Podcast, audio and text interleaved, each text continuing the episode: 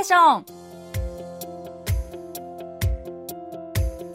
リスナーのリクエスト曲とともに気になるとっておきの韓国を紹介するソウル発情報番組「土曜ステーション」進行役のナビことチョウ・ミスです。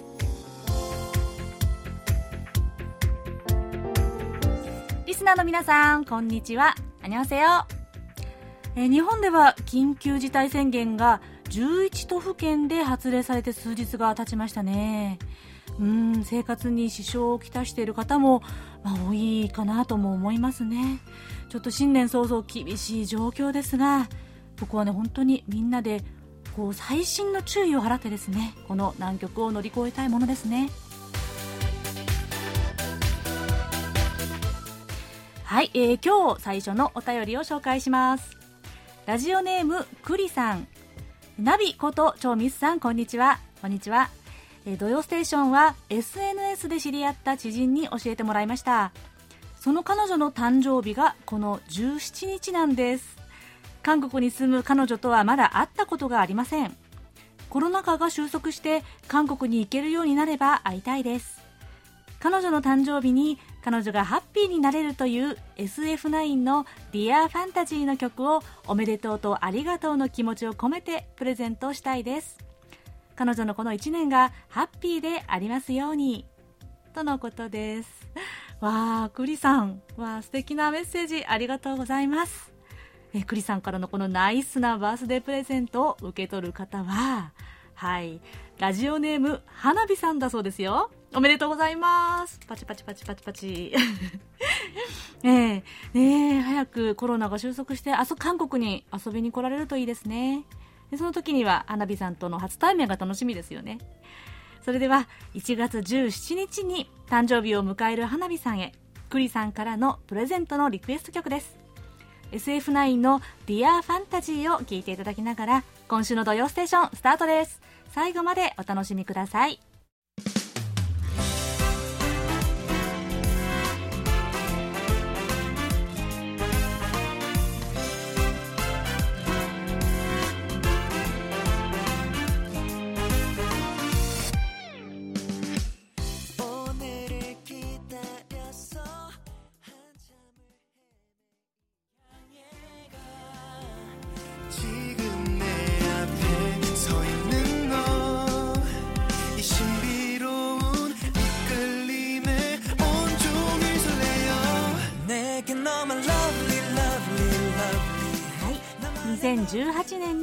れた SF9 のミニアルバム「マンマミーヤ」に収録された曲「Dear Fantasy」でした。花火さん栗さんこの曲とともにハッピーな一年になりますように。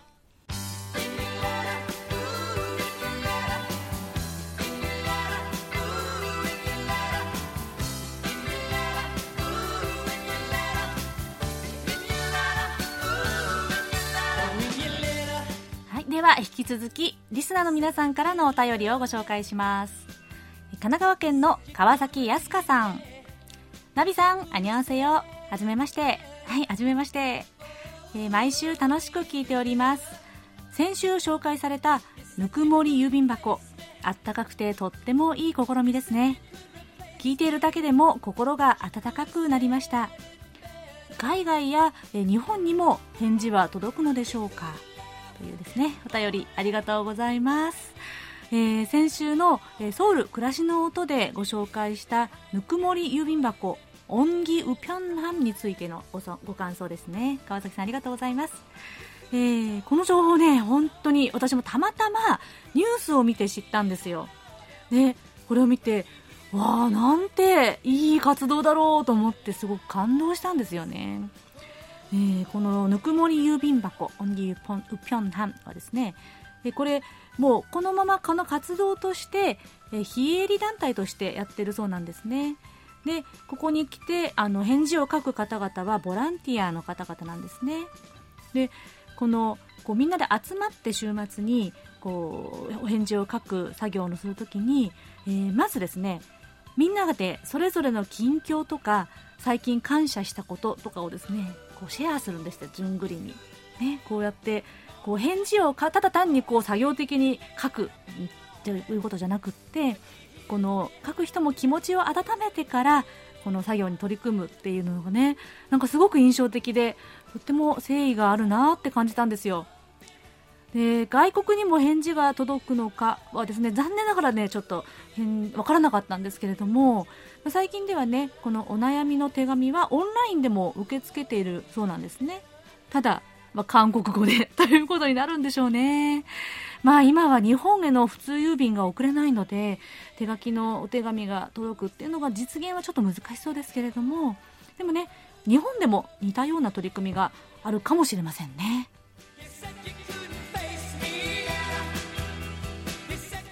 大阪府の谷口忠さん。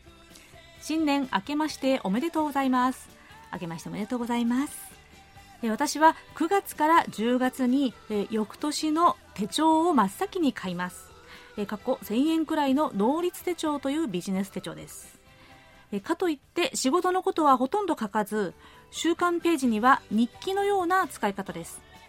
予定はカレンダーページに書き週間ページに書ききれない分もあるので A6 サイズのノートに書いています。まあ2冊持ちになるのですがこの A6 ノートがミソ。何でもかんでも A6 のノートに情報を集約しています。これであのメモどこ行った？というのがなくなりました。ナビさんの手帳技の極意も教えてほしいな。ほんじゃあね。というですね谷口さん、えー、今年もよろしくお願いします。ということで。能率手帳ご愛用なんですね。知ってますよこれ。えー、私はですねほぼ日手帳というのをですね、もしかしたら知ってる方は知ってるかな？というのをもうずっと10年ぐらい使っています。ところで、谷口さんとの共通点を発見してしまいましたよ、私は。えー、私もですね、手帳はこう日々のページ、あの、週間ページじゃなくて、ほぼ日手帳、毎日1日1日のページがあるんですけれども、そこに簡単な日記というか、まあ、その日やったことを書いているんですね。で、そこに書ききれない分はやっぱり別の薄いノートを使ってですね私も2冊持ちをしてるんですよもうどんだけ書くんだって感じですけれどもね、まあ、私かなりメモまでしてあのミーティングの時とかあと、まあ、何かのこうお話を聞いたり講演を聞いた時とかその内容をですね何でも書き留めておくんですよ。あと思いついた文章とかも。まあその中でも後で読み返したり使えるものっていうのはですねほとんどないというか10分の1も見返せばいいかなって感じなんですけれども、まあ、それでもね、まあ、こうやって、まあ、あの極意じゃないですけれどもね手帳はそんな風に使っています、えー、ね。えー、皆さんは手帳を使ってらっしゃいますか？結構まだあのなんていうかな手書きの手帳じゃないとなかなかこう書いた気がしないっていう方もねいるんじゃないかなと思います。私はこうやって同じ形でずっと書き溜めている手帳とノートがまあもうね今となっては自分の財産になっています。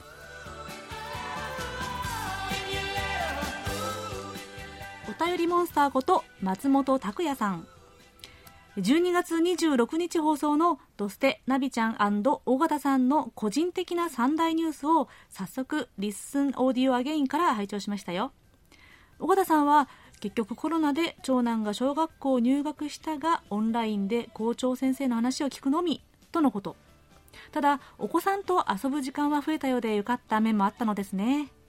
一方ナビちゃんは猫のホプちゃんが家族の一員になった。これも実はコロナのおかげ。あと、えー、ドステのパーソナリティになったこと、えー、これを挙げていましたね。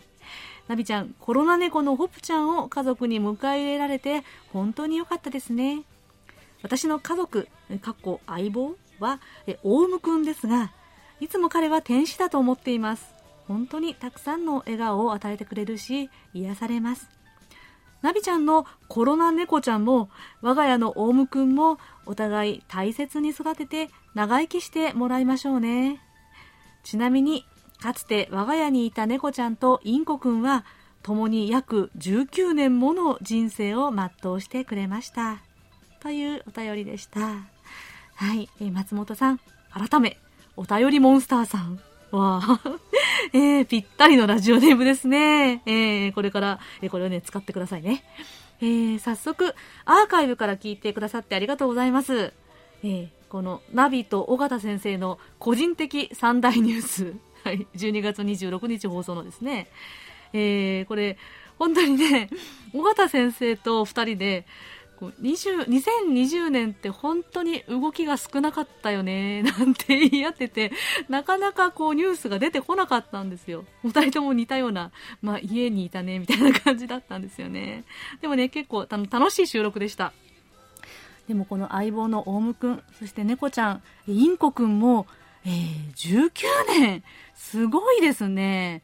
素晴らしい長寿ですね。本当にあやかりたいです、えー、いつも笑顔をくれる伴侶たちにですね私もとっても感謝しています。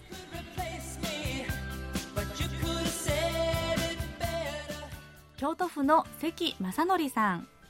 えー、関さんからはですね昨昨年の、えー、韓国でのニュースを振り返って、えー、いろんなニュースを、えー、付け加えてくださいましたがこんなニュースもありましたね。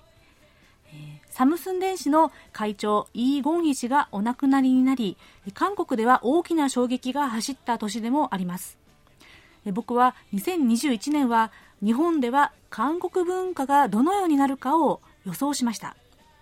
1バンタンソーニョン団 BTS に次ぐアーティストソロアーティスト、えー、ソロアイドルが日本で活動。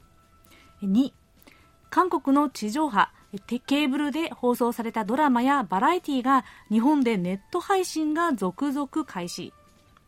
3韓国の家電 IT 製品雑貨などが日本で発売。韓国の製品がより身近になるでしょう。2020年以上に韓国に関心を持つ方が多くなると思います。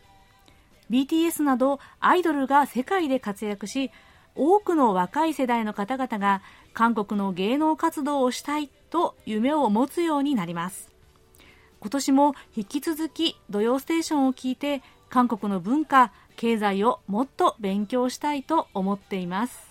ナビさん今年もよろしくお願いします。とのお便りです。はい関さんこちらこそ今年もよろしくお願いしますね。そうなんですよね。サムスン電子のイーゴンヒ会長が亡くなったというビッグニュースもありましたよね。まあ、ビッグニュースというか、結構ショッキングなニュースですね。うん。で、韓国の、まあ、韓国経済というか、まあ、ある意味、韓国の一時代を作った人物でしたもんね。はい。そして、えー、2021年の日本での韓国文化の大胆な予想というかですね、えー、すごくこう、希望的な予想を書いてくださいましたね。えーこうアイドルがますます活躍、うん、それから韓国の放送韓国で放送されたバラエティやドラマ。今はねこの例えば、ま YouTube とか Netflix とかで結構見れるんでしょうけれどもこのネット配信が続々と開始とかですね、うん、本当にありそうですよね。家電なんかも、うん。ね、私が期待したいのはですねもうすでにもうアイドルの世界なんかでは結構進んでるんですけれどもこう日韓もしくはもう日韓と他のアジアの国々こういうねコラボレーションがどんどん広まることですかね、まあ、例えば合作のドラマとか映画がもっと活発に広がったりとか。で、まあ、それぞれの良さっていうのはですね、まあ、地域ごとの良さってありますよね、まあ、そういうのは生かしつつでもこれはま韓国人向けとかこれは日本人向けとかそういう線引きなくこう当たり前のようにね作品の中でこう人が入り混じっていたり作品そのものが入り混じっていたりっていうねこうボーダレスになっていくんじゃないかな なっていったら面白いなーなんて思っています。えーえー、期待したいですね。関さん、今年も土曜ステーションをぜひぜひ聞いてくださいね。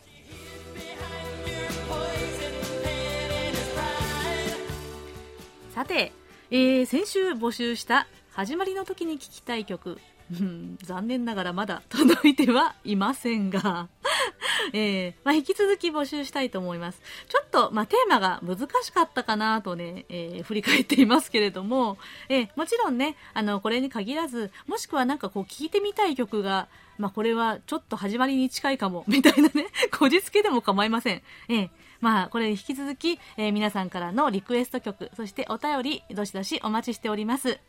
えー、短いメッセージでも大歓迎ですよ。えー、E メールは japanese.kbs.co.kr へ、または、えー、KBS ワールドラジオのホームページの掲示板からご投稿ください。お待ちしてます。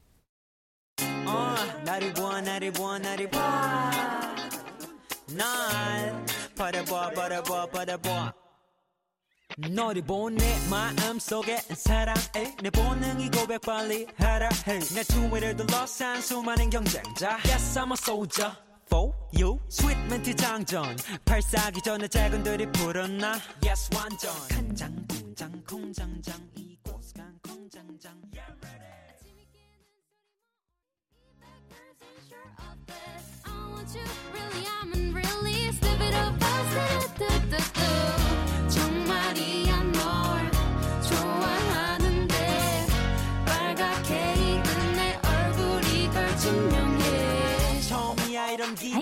こちらの曲は、えアクトンミュージシャン、アックミューが2014年にリリースした曲で200%、200%でした。これはですね、私、ナビの始まりの時に聴きたい曲なんですね。えー私が初めてソウルで一人暮らしを始めた年に、えーよく流れていた曲なんです。このね、抜群の歌唱力と、すごい爽やかな曲調でね、とっても癒されて元気をもらった思い出の曲です。今日は、えー空耳ハングルはお休みです。えーちょっとね、充電をして、えー来週、えーおお送りしたいと思います。えー皆さん、まだまだ募集中ですので、えーどしどしお寄せくださいね。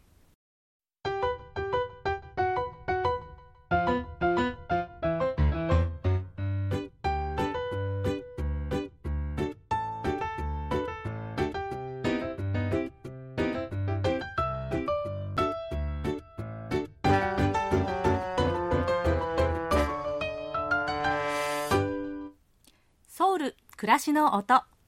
このコーナーでは韓国の日々の暮らしの中で聞こえてくるさまざまな音や話言葉エピソードなどをお伝えしていきます。さて今日は言葉シリーズとして挨拶言葉というのを取り上げてみます、えー、年が明けて一番交わした挨拶明けましておめでとうございますですよね、えー、韓国語では「せへぽまにぱるせよ」という言葉を使いますが実はこれ、この2つは少し意味合いが違うんです。日本では古くから年神様が新しい年をもたらすと言われていて、年が明けて無事に年神様を迎えることができたことをめでたいと言ったそうなんですね。だからまあ新年が明けてから使います。でも一方で、この聖平ポンマニパルセヨというのは直訳すると新年に服をたくさんもらってくださいねという意味なので、新しい年の幸福を祈るということで年末にも使うんです。年末でも年始にも両方使います。こんな風に挨拶の言葉というのはその国の文化や習慣というのを表しますよね。そこで今日は韓国語のユニークな挨拶、ご飯にまつわる挨拶言葉について紹介してみます。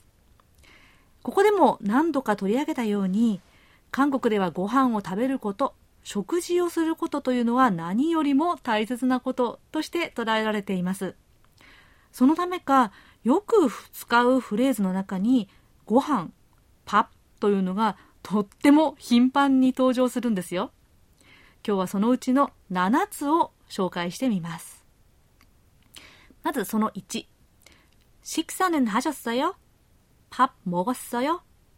食事しましたか ご飯食べましたか？ね、この言い回しは本当によく使います。実際に食事をしましたか？と尋ねているわけではなくって、まあ日常的な、はい、英語で言うと、はい、ぐらいの挨拶って感じですかね。それくらいご飯を食べるというのが一日のうちで欠かせない大事な習慣ってことですよね。えそして2つ目。パブンもっこ谷にご飯はちゃんと食べているかい？谷に？という言い方からして、これはま目上の人から年下の人に対してや、またはま親しい友人同士の間柄で使う言い回しなんですね。これは、まちゃんと暮らしているかい？健康かい？というね、安否を尋ねる挨拶なんですよ。ね、久し久しぶりに会った友人とか後輩、それからまあ独立した自分の子供、親戚の、まあ、おいっ子めいっ子なんかにも行ったりしますね。ご飯を食べてるえー食べてるかいっていうこと自体がもうちゃんと暮らせているということになるんですね。 そして3つ目。나중에밥 사줄게。今度ご飯をおごるよ。という意味ですけれども、これは、まあ、一言で言うと、ありがとうなんですね。まあ、何かをしてもらった時や、助けてもらった時に、感謝の気持ちを表して言います。 今度ご飯おごるよ。まあね、とはいえ、とっても低調な感謝というよりは、親しい間柄でのラフな表現なんですね。なので、まあ、面と向かって深く感謝しますというにはちょっと照れくさいなんていう時に使ったりします。あ、나중에내가밥사줄게。ねでもこれ本当におごってくれるかどうかはあんまり期待しない方がいいかもしれません。四つ目。너 밥맛없어。えー、パンマというのは食べ物の味。で、없어、없다、ない。つまり、味がない、食欲が湧かない、食べる気がしないという意味なんですけれども、これは相手の態度や行動が気に食わないとき、憎たらしいときに言います。つまりこれだけご飯を大事にしている文化なんですから、食欲が湧かないというのは 本当に尺に触って嫌だというのを示しているんですね。の、パンマ없어は、あんたムカつくと面と向かって相手に言ってる状況かもしれませんね。そして、く사람밥맛없지と言えば、あの人気に入らないよねと批判することになります。そして5つ目。밥값은해야지。 というのはご飯代。まあ、飯代分ぐらいはやらなきゃという、まあ、直訳の意味になりますけれども、何かをしっかりやる、役に立つように頑張るという意味合いで使います。例えば、こんなシーン。キャンプに来てセッティングに誠意を出している友人に張り切ってるねと声をかけたら、パッカプスンヘアジまあせっかくだから役に立たなきゃねという意味合いで使ったりします。6つ目。목구멍에밥이넘어가ご飯が喉を通るのかという意味なんですけれども、これはとっても深刻な状況にぶつかった時などに使います。日本語でも心配事などがあると、えー飯も喉が通らないなんて言いますよね。で、これを疑問形で言うときは、 深刻な状況の前で平然としている人に対して、ちょっと非難するニュアンスなんですね。の、이 상황에서 목구멍에 밥이 넘어가? こんな状況でよく平気でいられるね。と、皮肉たっぷりな言い方です。えそして、最後、えー7つ目。점심 맛있게 드세요. または、저녁 맛있게 드세요. え昼食、えまたは夕食、 美味しく食べてくださいね。というまあ直訳の意味ですけれども、これも最初のご飯食べましたか밥 먹었어요? これと似たような感じなんですけれども、まあ、昼食美味しく食べてねと言われて、あ、もう食べましたよとか答えるのはナンセンス。これも簡単に言えば、じゃあね、さよならというようなえ会話の終わりの挨拶なんです。例えば、電話で話していた時に、 まその時間が昼食時や夕食時であれば、こんな風に言って通話を終わらせるのが普通なんですね。점심맛있게드세요。저녁맛있게드세요。さよならという意味です。他にもご飯に関するフレーズはとってもたくさんあります。まあ、こんなところからも韓国における食の意味や習慣、文化というものが見えてくるようです。 というわけで今日はご飯にまつわる韓国語のユニークな挨拶やフレーズをご紹介しました。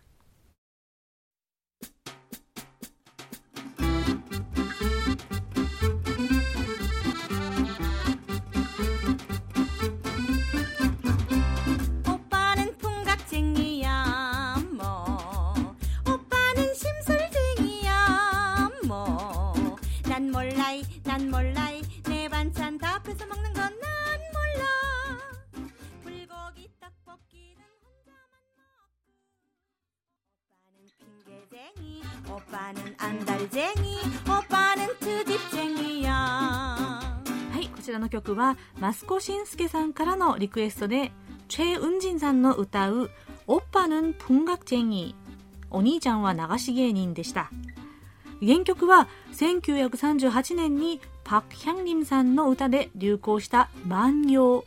今でいうコミックソングなんですね。お兄ちゃんは意地悪お兄ちゃんは欲張りと拗ねている妹の文句をコミカルに歌っている歌なんです。こちらをお送りした曲は役者であり歌手のチェ・ウンジンさんが2010年に発表したアルバム「プンガクチェンイ・ウンジン」に収録されています。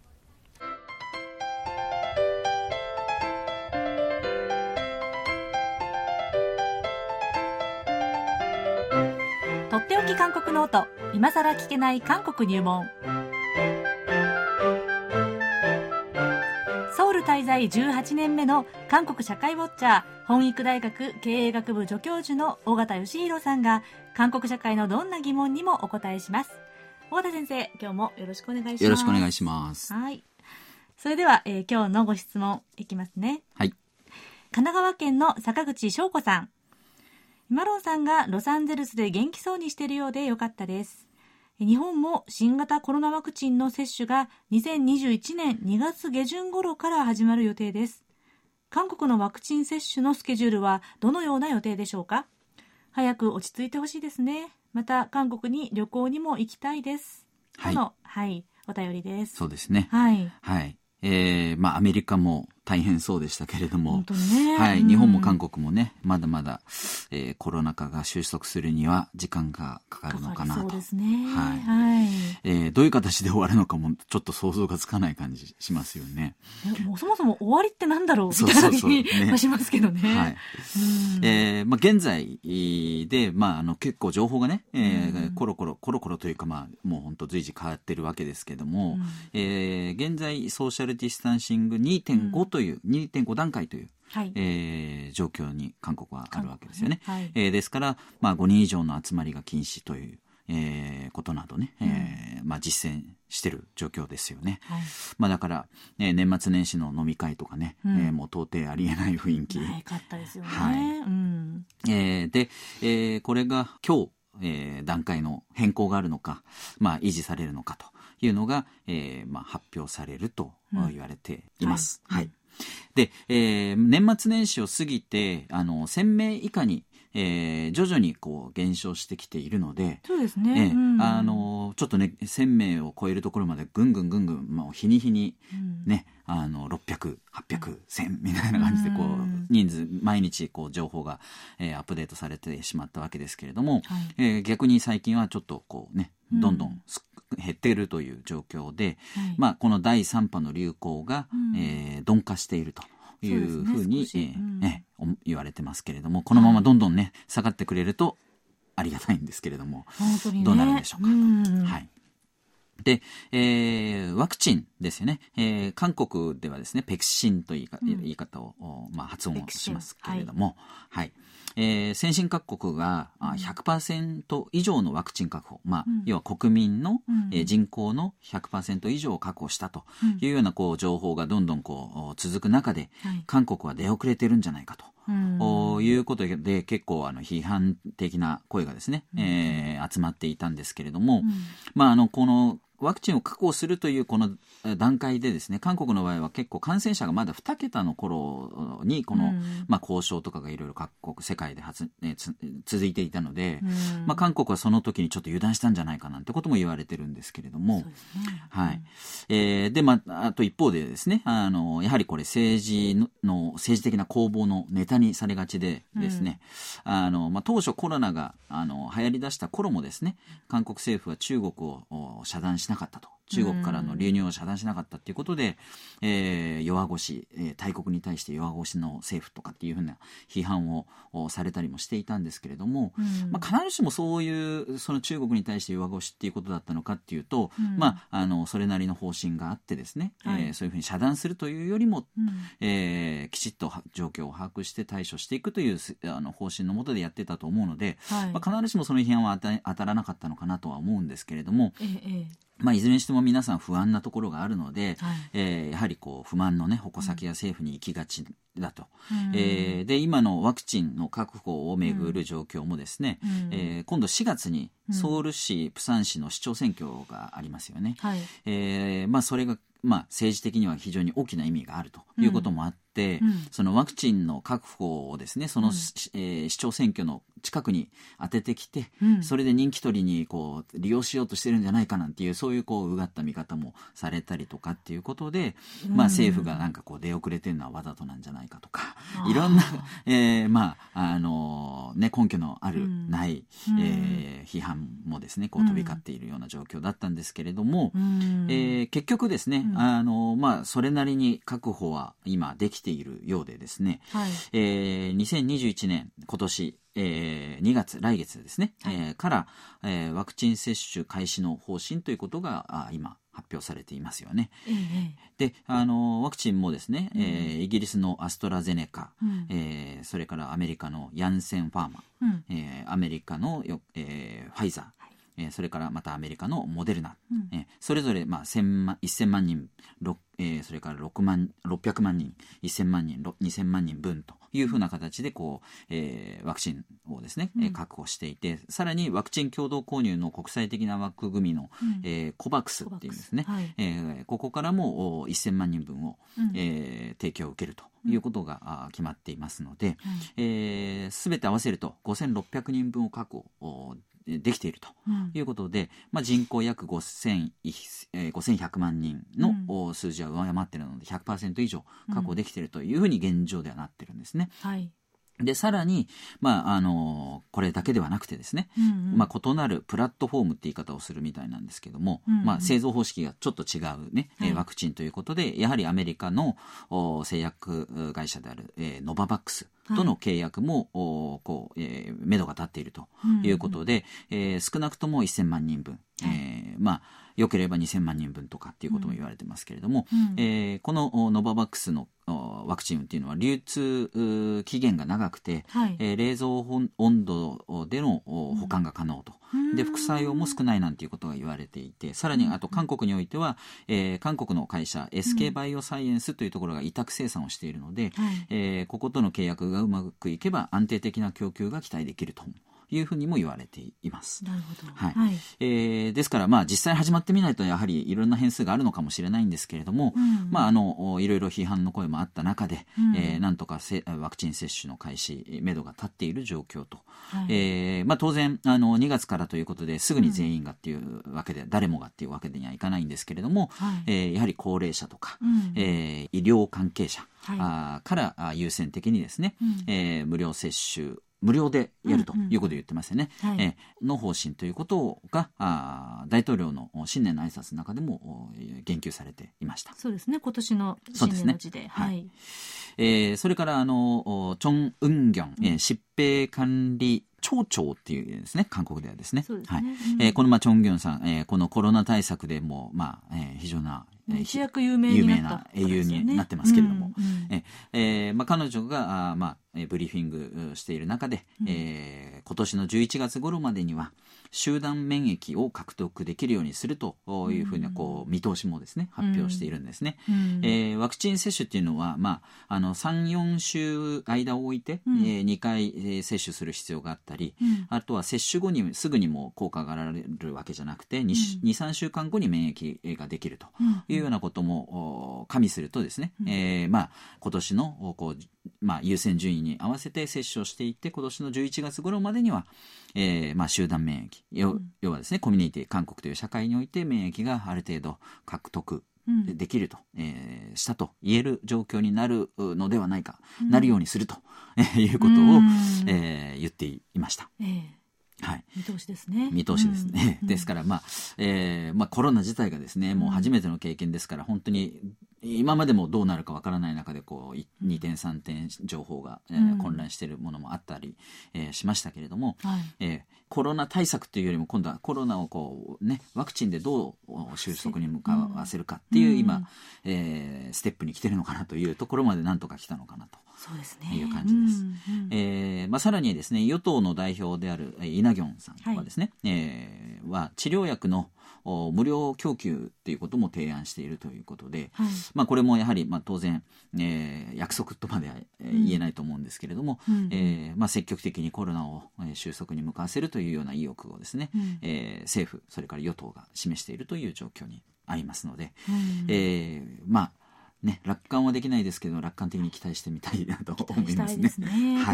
治療薬も、ね、つい最近第2層の臨床試験に入ったなんていうニュースも出てましたよね。結構あの日本の場合はやっぱりその安全性なんていうことが結構取り沙汰されてるんですけども韓国でももう当然そういう声もあるんですけども、うん。結構その、えー安全性よりも、おうん。早く確保してくれっていうような声もね、うんえーあって、まあ、当然ただそれがみんながそういうふうに思ってるかっていうと、まあ、そういうわけでもないので、うん。そうですね。え政府もですねその、確保確保って言われたからって言って確保して安全性をほったらかしにっていうことには当然できないので、はい。えーまあ、政府もなかなかジレンマがあるんだとは思うんですけれども、えええーまあえー安全にそして早く、うん。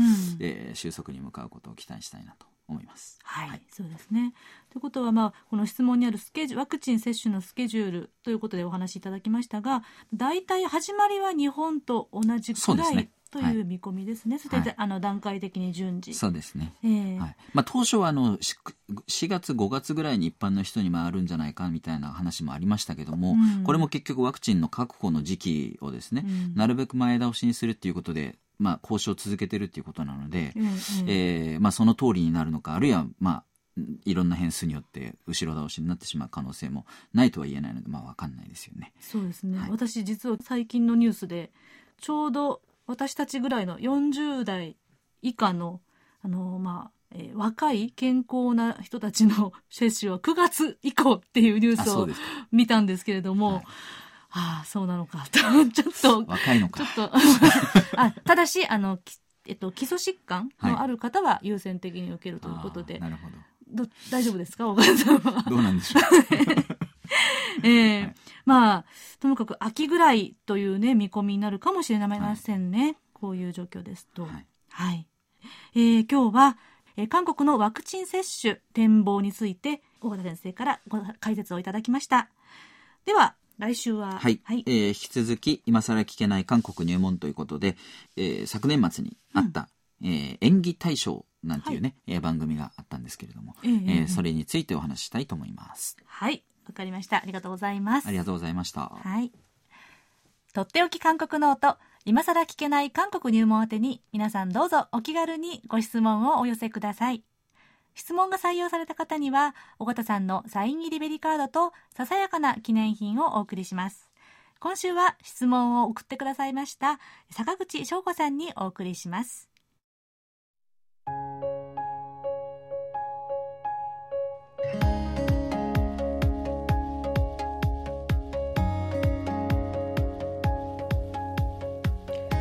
れでは今月のおすすめスポットです今日ご紹介するのは낙산公園낙산公園ですソウル中心部をぐるりと取り囲むえハニャントソンこれはソウル城郭なんですけれどもこの城郭の東端に位置している公園です大学路と呼ばれるヘファ駅の賑やかな街並みを通り抜け公園への矢印をたどって急な坂道を登っていくと 小高い丘の上にこの公園があります。ここまで結構頑張って登らないといけないんですけれども、まあ、その分ソウルの街並みが一望できる絶景が堪能できるところですよ。おすすめはこの公園からソウル城郭に沿って東大門へと歩いていくお散歩コースです。朝鮮王朝時代の面影を残す城郭とそのすぐ外側の古くて小さな家々の屋根。そしてさらに向こう側にはトンデムンエリアの高層ビルが立ち並んでいてソウルの今と昔が合わさった風景が広がっています。ここは夜景もとっても綺麗で夜の散歩も人気です。낙山公園から少し下ると壁画村で有名になったイファドンというエリアがあります。ここは昔古くて小さな平屋が集まる集落だったんですけれどもこの一角を活気づけるために芸術家の卵たちが街の壁とか階段にアートを施して壁画村として一躍有名になったところなんですね。今では、家屋を改築して可愛いお店なんかも集まっています。ここの壁画あんまりに有名になりすぎて人気のフォトストポットに行くと長い行列ができているほどなんです。でもねここは住民の方が住んでいるので観光の騒音などで迷惑をかけないようにしたいところです。入り組んだ細い路地のアートを見つけながら静かに散歩を楽しみたいですね。城郭沿いの散歩道のゴールはトンデムン東大門です。この東大門もたっぷり見学した後で、えーこの歩いた疲れを癒すために繁華街へ GO 飲食店で、えーこの疲れを癒せれば最高ですね。今日ご紹介したナクサンコンウォン。ナクサン公園は地下鉄4号線のヘファ駅から徒歩15分です。駅番号は420番です。